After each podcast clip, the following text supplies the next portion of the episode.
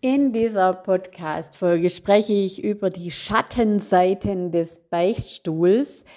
Ja, in der vorherigen Podcast-Folge ging es darum, warum der Beichtstuhl eine gute Institution war. Und heute geht es um die Schattenseiten.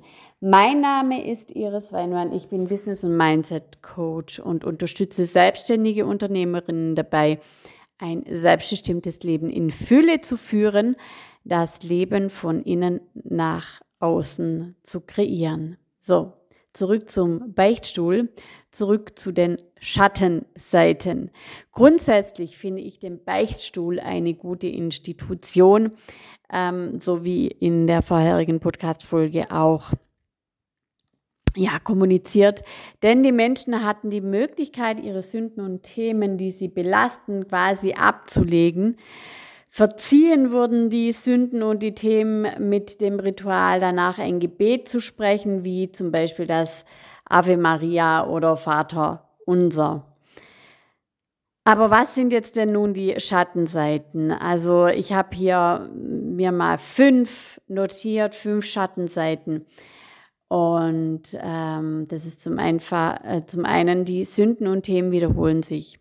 Es fällt die Reflexion der Sünden und die Themen, mit denen die Person in den Beichtstuhl geht. Er wird also quasi zum Wiederholungstäter. Und da kommen wir gleich auch zum nächsten Punkt, nämlich die Übernahme der Selbstverantwortung für sich und die eigenen Themen fehlen. Ähm, wenn wir nur in den Beichtstuhl gehen.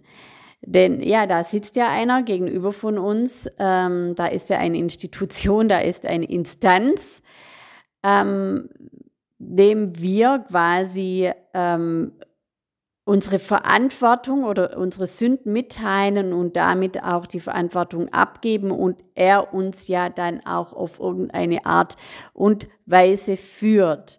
Das ist aber auch nicht mehr Sinn und Zweck ähm, der heutigen Gesellschaft meiner Ansicht nach.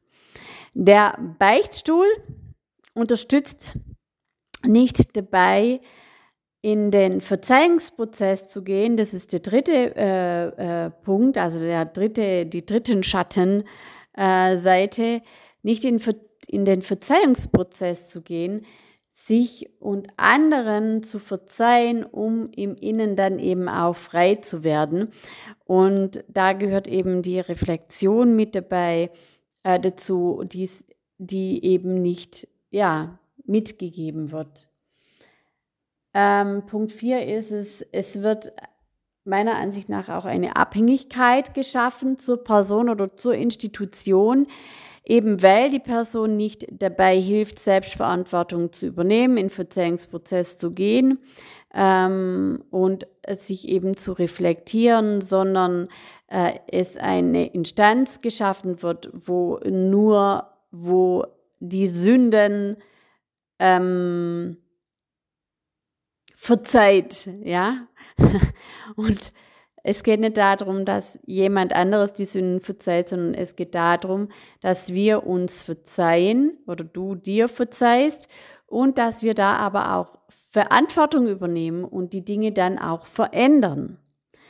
Dann ein ganz wichtiger Punkt ist, ähm, dass auch die zwei Gebete Ave Maria bzw. Vater unser im Himmel, wer die mal durchliest, da geht es nie um den Menschen, sondern es geht immer um den Vater im Himmel oder ja, in die Richtung. Und wichtig ist doch, dass der Glaube an ähm, die Person selbst, also an dich gestärkt wird und nicht an die Kirche oder an irgendein imaginäres Bild. Und das passt für mich einfach auch nicht mehr in die heutige Zeit rein. Also es geht ja darum, wirklich an sich selbst zu glauben und ganz ehrlich, dass tun noch viel zu wenige Menschen an sich selber glauben, weil wenn die Menschen an sich selber glauben würden, dann würden sie ganz vieles Tolles tun, dann würden sie ihr ja, Leben selbst in die Hand nehmen und wirklich auch das tun, was sie wirklich wollen.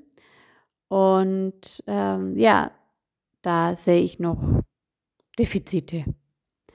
Wie gesagt, es ist wichtig, dass die Menschen, ähm, dass die ja, Menschen Personen haben, die unterstützen und den Menschen auf ihrem Weg begleiten. Das finde ich absolut wichtig. Bei mir beispielsweise im Coaching Mentoring, Mentoring geht es ja nicht nur um das Business, sondern um das Leben. Denn das Business gehört zum Leben. Läuft das Leben bergab, also häufen sich die Probleme, äh, ist man zu sehr unzufrieden, ist man nicht mehr im Flow ähm, oder stimmt vielleicht mit der Beziehung was nicht oder in einem anderen Lebensbereich, dann hat das auch Auswirkungen auf das Business und läuft das Business kacke, ja, dann hat es auch Auswirkungen auf das Leben und meistens auch auf die Beziehung. Und manchmal ist es so, dass sich einfach Themen häufen, es Wiederholungen gibt und diese gilt es dann auch wirklich aufzulösen, also wirklich da auch mal reinzuschauen, zu schauen, diese aufzulösen und dann kommt die wahre Erlösung und nicht durch das Sprechen von zehn Ave Maria und zehn Vater unser. Ja, also das waren die Schattenseiten und natürlich freue ich mich auch über Kommentare. Also ihr könnt mir gerne auch eine PN schicken, wenn ihr wollt, eine DM auf Instagram zum, äh, zur Podcast-Folge, wie ihr die fandet. Ja, und was gibt's Neues? Am 21.09. startet Big Leap wieder. Big Leap, aktiviere dein fünfstelliges Umsatz. Ich und da geht es wirklich darum, dein Business von innen nach außen zu gestalten. Alles loszulassen, was ähm, nicht dienlich ist für fünfstellige Umsätze. Ähm, und es gibt natürlich auch äh, Fachthemen wie Sichtbarkeit, wie können wir das stärken. Und da gilt es aber auch wieder alles loszulassen im Innen, was dich blockiert, in die Sichtbarkeit beispielsweise zu gehen. Und ähm, ja, den Link findest du in den Show Notes und aber auch wenn du willst, wenn du wirklich sagst, ich äh, möchte durchstarten, ich möchte, äh, ich, im Moment läuft es wirklich nicht, äh, läuft die äh, äh, ähm, Kacke den Berg nach oben, sage ich jetzt mal, wenn, ähm, wenn irgendwas in deinem Leben nicht passt, ja, dann ähm, bin ich auch da im Eins und Eins. Ähm, wenn